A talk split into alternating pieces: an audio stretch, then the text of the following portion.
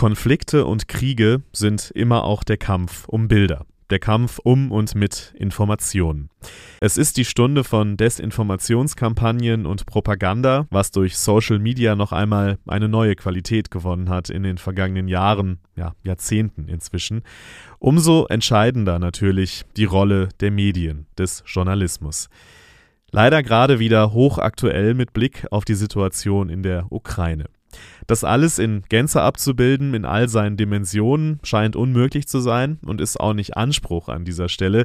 Aber wir wollen aus aktuellem Anlass in dieser Folge mal darauf schauen, was es bei der Berichterstattung zu beachten gilt und wie die Situation von JournalistInnen ist, die in oder aus der Ukraine berichten. Vieles ist sicher nicht ganz neu und gilt generell für Krisen- und Kriegsberichterstattung, aber gerade jetzt ist es wichtig, sich das nochmal vor Augen zu führen. This is Media Now, der Podcast der Medientage München.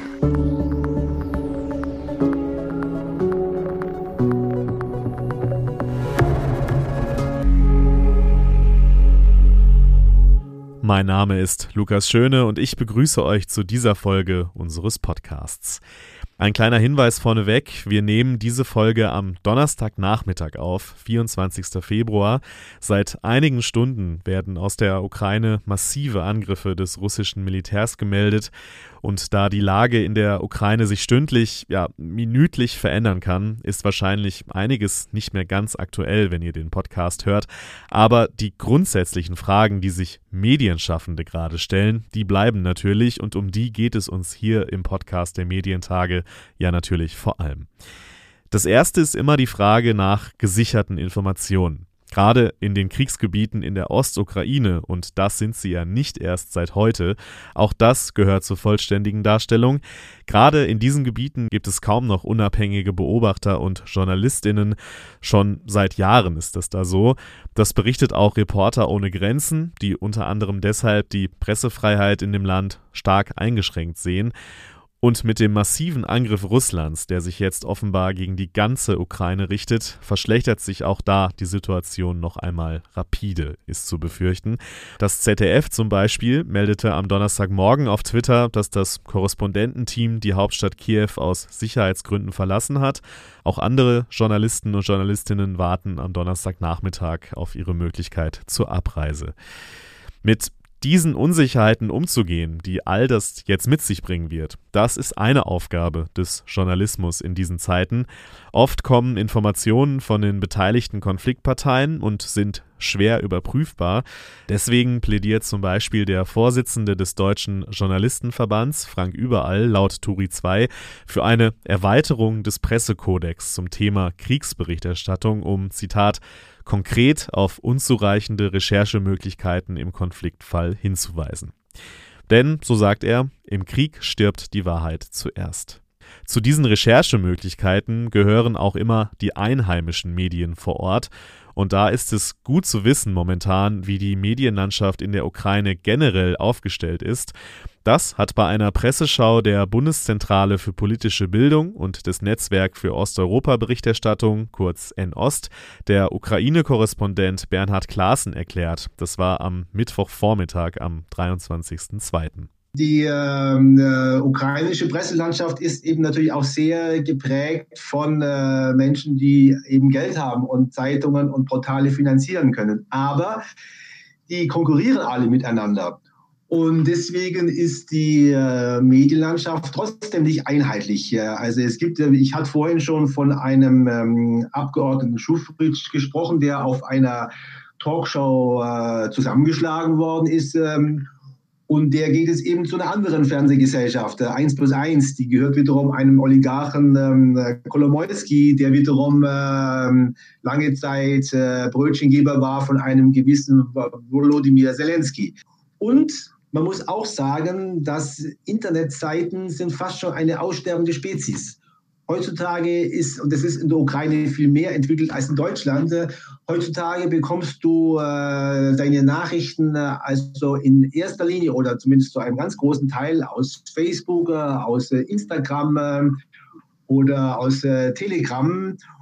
Und äh, dadurch äh, sind die Medien dann schon wiederum sehr, sehr äh, pluralistisch. Du musst eben nur wissen, was du, ähm, was du, äh, wo du was finden kannst. Das heißt, jeder, der nur seinen Fernseher hat, hat natürlich nur sehr eingeschränkte Informationen. Aber im Zeitalter des Internet, und das Internet ist in der Ukraine besser als in Deutschland, auch schneller als in Deutschland, äh, hast du wirklich eine sehr große, eine sehr große Auswahl.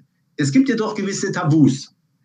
Das heißt, du kannst alles machen. Du kannst sagen, Atomkraftwerke sind gut, Atomkraftwerke sind schlecht, der Präsident ist gut, der Präsident ist schlecht. Äh, du kannst die Bank alles kritisieren. Aber in einem Punkt ist Kritik nicht erlaubt. Äh, und das ist, wenn es um den äh, Konflikt mit Russland geht, mit den, auch mit den von Russland unterstützten Republiken geht. Da gibt es eine klare Sprachregelung und die heißt zum Beispiel, das ist eine russische Aggression. Wenn du also jetzt äh, schreibst, das ist ein Bürgerkrieg, dann hast du einen großen Fehler begangen als ukrainischer Journalist und, und, und dann, dann giltst du als ähm, pro-russisch und dann äh, bekommst du eigentlich keine Aufträge mehr. Und dann kannst du auch nicht mehr auf die äh, äh, miteinander konkurrierenden Oligarchen setzen, die eben die unterschiedlichen Medien äh, haben. Also Pressefreiheit ja, aber es gibt irgendwie auch bestimmte äh, Tabus. Er hat gerade von dem Abgeordneten gesprochen, der in einer Talkshow verprügelt wurde. Auch das zeigt, dass die Medienlandschaft in der Ukraine geprägt ist von der Frage, wie umgehen mit prorussisch eingestellten Stimmen. Das äh, unterschreibt zum Beispiel der ähm, Journalist äh, Juri Butusov, dass es nun vorbei ist mit irgendwelchen Versuchen, mit irgendwelchen Russlandverstehern. Ähm, er sagt, jetzt darf man wirklich nicht mehr den Personen, die äh, immer noch versuchen, Russland verstehen zu wollen, irgendeinen öffentlichen Raum gewähren. Und Juri Butusov sagt das nicht nur, er macht das auch. Wir hatten vor ein, zwei Tagen eine, eine, eine, eine Talkshow, in der äh, Juri Butusov aufgetreten ist und ein äh, Abgeordneter, Herr Schufritz, der als russlandfreundlich gilt. Und da hat Herr Butusow nicht lange gefackelt und hat den Mann buchstäblich vor laufender Kamera zusammengeschlagen. Das heißt, äh, das war ein klares Zeichen, wir dulden keinen prorussischen ähm, äh, Auftritte mehr im äh, ukrainischen äh, Fernsehen, in der ukrainischen ähm, Öffentlichkeit. Ja, so viel mal aus ähm, Kiew. Natürlich nur ein kleiner Einblick, aber der zeigt schon, was wichtig ist zu beachten, wenn wir hier aus dem Westen auf diese Quellen schauen. Und sie sind wichtig, diese Quellen, um sich ein Bild zu machen, wie die Lage vor Ort ist. Exemplarisch sei mal die Zeitung Kiew Independent genannt, die News aus der Ukraine auf Englisch macht. Zu prüfen, was die Intention einer Quelle ist, ist natürlich noch wichtiger, wenn wir auf die russische Medienlandschaft schauen. Da läuft die regierungstreue Propaganda schon seit Monaten heiß. Das ist bekannt, auch heute am Donnerstag wieder zu beobachten, bei RT zum Beispiel. Und deswegen ist da natürlich höchste Vorsicht geboten, da Narrative nicht einfach zu übernehmen oder zu reproduzieren. Da kann es auf jedes Wort ankommen wenn russische Staatsmedien beispielsweise Regionen in der Ostukraine völkerrechtswidrig als unabhängige Republiken bezeichnen. Doch der langjährige Russland-Korrespondent Lothar Deeg beobachtet noch mehr und hat das bei der Presseschau der Bundeszentrale so zusammengefasst.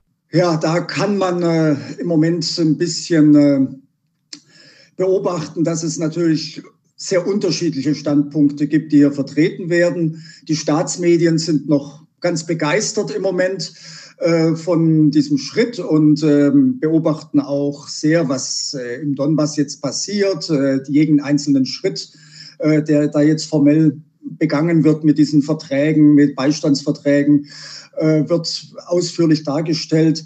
In den unabhängigen Medien stellt sich eine, würde ich sagen, ein bisschen ambivalente Haltung im Moment dar. Äh, das eine, das war vor allem so die spontane Reaktion auf diese Entscheidung von Putin, war huh, Erleichterung. Es kommt jetzt gerade nicht zum großen Krieg, diesem Marsch auf Kiew, von dem alle geredet haben, sondern äh, es ist nur der Donbass. Es scheint sich ja irgendwie zu lokalisieren, dieser, dieser Konflikt. Ähm, jetzt äh, mittlerweile, heute sozusagen der zweite Tag, äh, sehe ich äh, deutlich mehr Bedenken weil ähm, viele angefangen haben, sich etwas weitergehende Gedanken zu machen und zum Beispiel abgleichen, ja, was hat Putin da in seiner großen Rede denn da gesagt alles? Ähm, und kann das sein, dass dann diese Anerkennung der beiden Donbass-Republiken, äh, Separatistenrepubliken, die ganze Folge davon ist? Kommt da nicht noch viel mehr? Also äh, das ist äh, eine Haltung, die, die jetzt zunehmend, denke ich, sogar in den unabhängigeren Kreisen die Oberhand bekommt. Man hat den Eindruck, dass, äh, wie es auch eine Kommentatorin der Novaya Gazette heute formuliert hat, das war nur ein Schritt, aber noch nicht das Ziel. Ne? Womit sie wohl leider, so wie es gerade aussieht, recht behalten hat. Aber interessant die Sicht, dass es in Russland durchaus noch Medien gibt, die das Ganze von dieser Seite aus betrachten. Im Rest Europas dagegen ist der Blick auf die Lage relativ einheitlich. Das berichtete Judith Fiebelkorn, die als Redaktionsleiterin von eurotopics.net jeden Tag die Berichterstattung in europäischen Medien über Osteuropa beobachtet. Also die aktuellen Ereignisse sind ein ganz, ganz großes Thema in ganz Europa.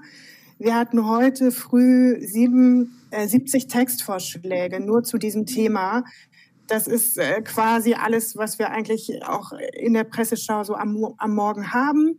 Und äh, so eine Situation hatten wir zuletzt vor zwei Jahren, als die Pandemie begann. Also, dass ein Thema wirklich so bestimmend ist. Das ist schon eine sehr außergewöhnliche Situation. Ähm, und äh, ja, man kann sagen, dass die Presse eigentlich ziemlich einstimmig ist in, in, in ganz Europa. Also die verurteilen das als einen Bruch des Völkerrechts und warnen vor eben einer Invasion der gesamten Ukraine. Es gibt ein paar, die sich ja damit beschäftigen, wie man jetzt mit der Ukraine umgehen sollte, wie man ihr helfen sollte. Aber in erster Linie sind es erstmal so ja, warnende und verurteilende Stimmen. Aber eigentlich ist es ein sehr, sehr einheitliches Bild in Gesamteuropa. Ja, Judith Fiebelkorn hat es gerade gesagt. Kein Thema hat lange so eine Aufmerksamkeit bekommen, was ja einerseits kein Wunder ist angesichts der schrecklichen Situation in der Ukraine. Andererseits steckt darin auch etwas von der Kritik an der Berichterstattung über Konflikte wie diesen, über Regionen, in denen sie stattfinden, dass die Aufmerksamkeit nämlich nur da ist, wenn es eben zu einer Eskalation der Situation kommt. Für ein besseres Verständnis dieser Regionen, der Menschen, die dort leben und dann auch über die Auswirkungen solcher Konflikte, da wäre es besser, einen konstanten Blick dorthin zu haben, weiße Flecken in der Auslandsberichterstattung, nennen das manche. Das gilt sicher für die Menschen in der Ostukraine auch, die seit 2014 unter dem Krieg leiden und von denen man nicht viel gehört hat in den deutschen Medien in den letzten Jahren. Lothar Deek weist aber auch darauf hin, dass auch Russland mehr ist als Putin und der Kreml und auch das zu einem vollständigen Bild dazugehört die Berichterstattung aus Russland, die äh, oder über Russland, die schießt immer nur kurz hoch, wenn es eben äh, einschneidende und in der Regel irgendwie negativ wirkende Ereignisse gibt. Und äh, über das Leben und die sonstigen Entwicklungen und Probleme ist auch in den westlichen Medien zunehmend weniger irgendwie zu hören. Das war mal vor 20, 25 Jahren sehr spannend, als ich hier auch als Journalist angefangen habe. Da konnte man letztlich über alles und jedes schreiben und es war immer irgendwie spannend für den Westen, ne? aufgrund der Transformationsprozesse, äh, die da in der Gesellschaft und in der Wirtschaft liefen. Und das hat sich natürlich extrem beruhigt. Auch bei den Medientagen München 2021 haben wir schon über das Thema der weißen Flecken in der Kriegsberichterstattung gesprochen, mit der Fotografin Julia Leb unter anderem. Nicht mit konkreten Bezug zur Ukraine, aber das gilt jetzt natürlich in besonderer Weise, was sie gesagt hat. Also in der Kriegsberichterstattung hat mich das immer gestört, dass es so große Lücken gab, meines Erachtens. Also man hat immer die Zerstörer gesehen, die Soldaten. Es war auch immer eine sehr männlich dominierte Berichterstattung. Also es ging sehr viel um Spezialbegriffe von den Waffen und wenn Menschen sterben, zufällig heißt es einfach Kollateralschaden und so. Wer erfindet denn solche Sachen? Ja? Ähm, aber wer ähm, hält das Leben aufrecht? Also irgendjemand muss ja zu Hause kochen, lehren, äh, äh, die Kinder weiter, ähm, also mit Essen versorgen, die mental über Wasser halten. Und also wer setzt sich für das Leben ein, während die anderen kämpfen und töten? Und diese Menschen sind nie in Erscheinung getreten. Die sitzen auch nie am Verhandlungstisch. Es sind oft Frauen, aber es sind auch Ärzte. Und ähm, warum ist das so? Weil sie einfach nicht sichtbar sind. Und das ist natürlich, was ich ähm, mit meiner Arbeit machen möchte, dass man diese Menschen ins Scheinwerferlicht zieht und damit haben sie natürlich dann auch was, also haben sie Mitspracherecht. Julia Leb hat als Fotojournalistin schon aus vielen Krisengebieten berichtet und auch ein Buch darüber geschrieben. Das heißt Menschlichkeit in Zeiten der Angst, Reportagen über die Kriegsgebiete und Revolutionen unserer Welt. Und sie hat bei den Medientagen auch nochmal etwas gesagt, was auch im Moment wieder sehr wichtig und aktuell ist. Ja, natürlich, man muss natürlich schon prüfen, was man da auch bekommt. Und es ist auch sehr schwierig, wenn man eben zum Beispiel jetzt gerade, also ich rede jetzt von Kriegsgebieten, wenn man Videos bekommt. Natürlich, diese Menschen, die die Videos schicken, haben natürlich auch eine ganz andere Herangehensweise. Sie können nicht neutral sein, weil sie ja involviert sind. Ja? Ähm, und es ist natürlich schon so, dass es ein, ähm, sofort ein, ein Kampf um die Bilder ist und die Bilderhoheit. Hoheit. Und deswegen glaube ich, ist es ähm, unabdingbar, dass neutrale Personen das einordnen. Und das bedeutet, es braucht Beobachterinnen und Journalisten vor Ort, die so neutral, wie es eben möglich ist, wenn man dort vor Ort ist, berichten können. Das ist aber natürlich auch gefährlich. Aktuell mahnt zum Beispiel der Deutsche Journalistenverband vor großen Gefahren für KorrespondentInnen in der Ukraine und mahnt Medienhäuser auch an, für ihren groß, größtmöglichen Schutz zu sorgen. Dass es andererseits aber für viele Medien in Deutschland überhaupt immer schwieriger wird, gehört auch zur Wahrheit. Viele Verlage und Sender können sich ein dichtes Korrespondentennetz zum Beispiel schlicht nicht mehr leisten. Das treibt auch Journalistin Nathalie Amiri um, die selbst schon aus einigen Krisengebieten berichtet hat.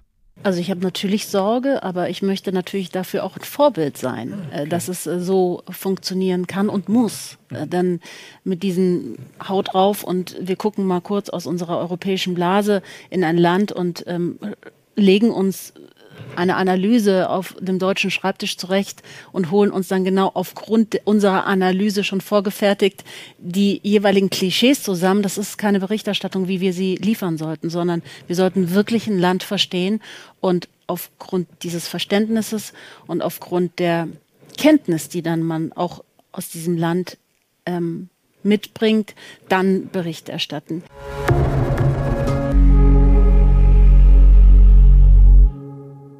Ja, vielleicht konnten wir ein paar Denkanstöße geben, was die Berichterstattung über die Ukraine gerade angeht. Generell gelten die bekannten Grundsätze, Quellen prüfen, sorgfältiger vielleicht noch als ohnehin schon, sich bewusst machen, wer welche Interessen verfolgt, keine Spekulationen nähern oder noch schlimmere Horrorszenarien an die Wand malen, dafür ist die Lage so schon viel zu ernst. Außerdem verlinke ich in den Shownotes noch Twitter-Listen mit JournalistInnen, die vor Ort sind oder sich schon länger mit den Themen beschäftigen und auch weiteren Quellen und verweise auch gerne auf die Medien-NGO, ich habe sie auch gerade schon erwähnt, N-Ost, also das Netzwerk für Osteuropa-Berichterstattung, wo viele Expertinnen und Experten für Fragen zur Berichterstattung aus Osteuropa vernetzt sind. Das war's von mir an dieser Stelle. Macht's gut und bis zum nächsten Mal.